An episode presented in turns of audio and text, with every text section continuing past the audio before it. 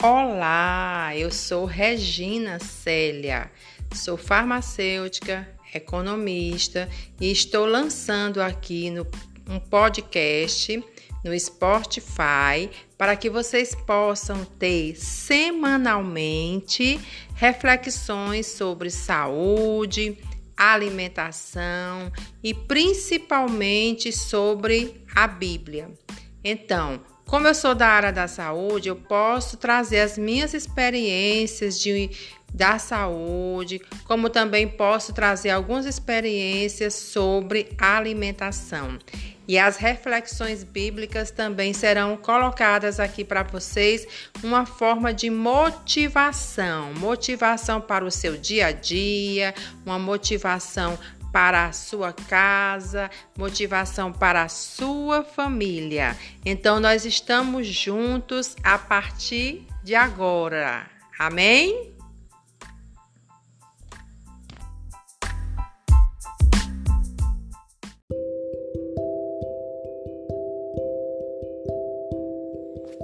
Olá, eu sou Regina, farmacêutica, e vamos hoje nosso primeiro podcast do Saúde em Cristo. A minha primeira mensagem que eu trago para você hoje se refere a uma mensagem bíblica, que ela está contida no livro de Isaías, capítulo 40, versículo 31. Vamos ler? Não importa a velocidade da sua espera, se é andando ou correndo. Mas se você esperar em Deus, realmente verá todas as promessas dele se cumprindo em sua vida. Mas aqueles que esperam no Senhor renovam suas forças, voam bem alto, como águias, correm e não ficam exaustos, andam e não se cansam. É isso que diz Isaías, capítulo 40, versículo 31. Portanto, a mensagem que eu trago para vocês hoje se refere em foco, planejamento, rotina e sonhos.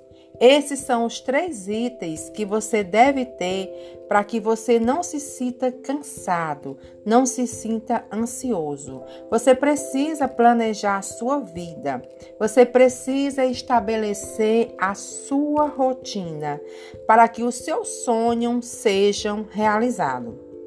No livro de Isaías, que a gente acabou de ler para você, diz que Isaías ele nos instrui a esperar no Senhor.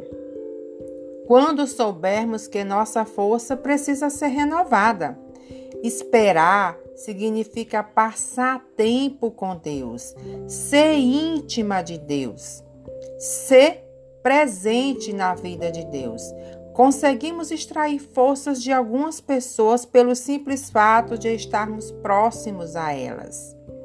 Só a sua presença a maneira como falam e encaram a vida parece nos fazer sentir melhor quando estamos desanimados ou nos sentindo para baixo de alguma forma. Portanto, meu amigo e minha amiga que está me ouvindo agora, da mesma forma, há outras que sempre nos jogam para baixo, não é verdade?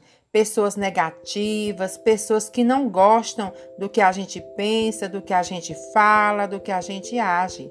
Elas conseguem dar um tom negativo em tudo. Se afaste dessas pessoas. Quando precisarmos de fortalecimento, devemos passar mais tempo com Deus. É Ele que é cheio do Espírito Santo. Passar tempo na presença de Deus é como se sentar numa cadeira e ficar ali do lado dele conversando. Horas e horas, falando dos seus sonhos, falando dos seus planos. Se ficarmos é, sentados lá bastante tempo ao lado de Jesus, observaremos a fragrância, o cheiro suave sair. Ela estará impregnada em nossas roupas, cabelos e na nossa pele. Isso é a presença de Deus. Moisés, ele foi um homem de oração. Ele passou bastante tempo com Deus, falando com Deus. Isso está na Bíblia. Ele sabia que se Deus não o ajudasse, ele falharia miseravelmente. E é isso que acontece conosco.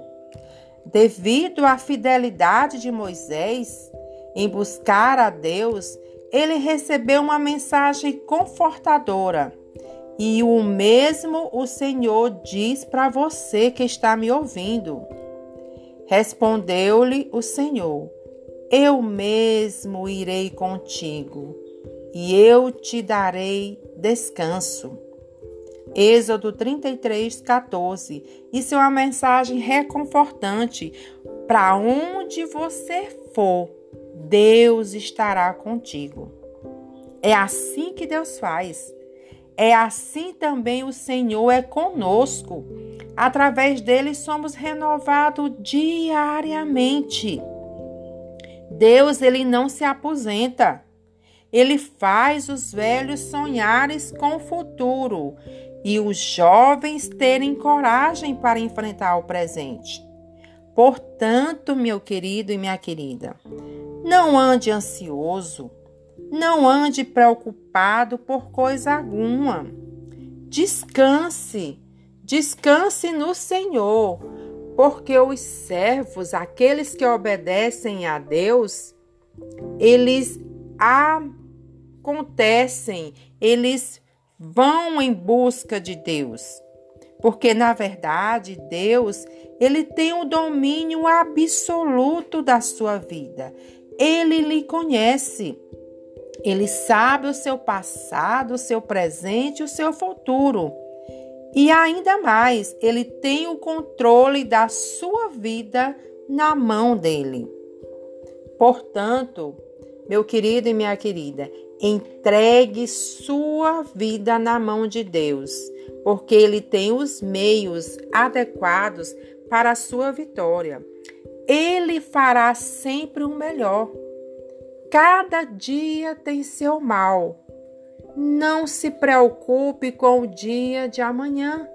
Se preocupe com o dia de hoje. Cuide da sua saúde mental. Entregue a sua mão a sua vida na mão de Deus, e Ele te dará descanso.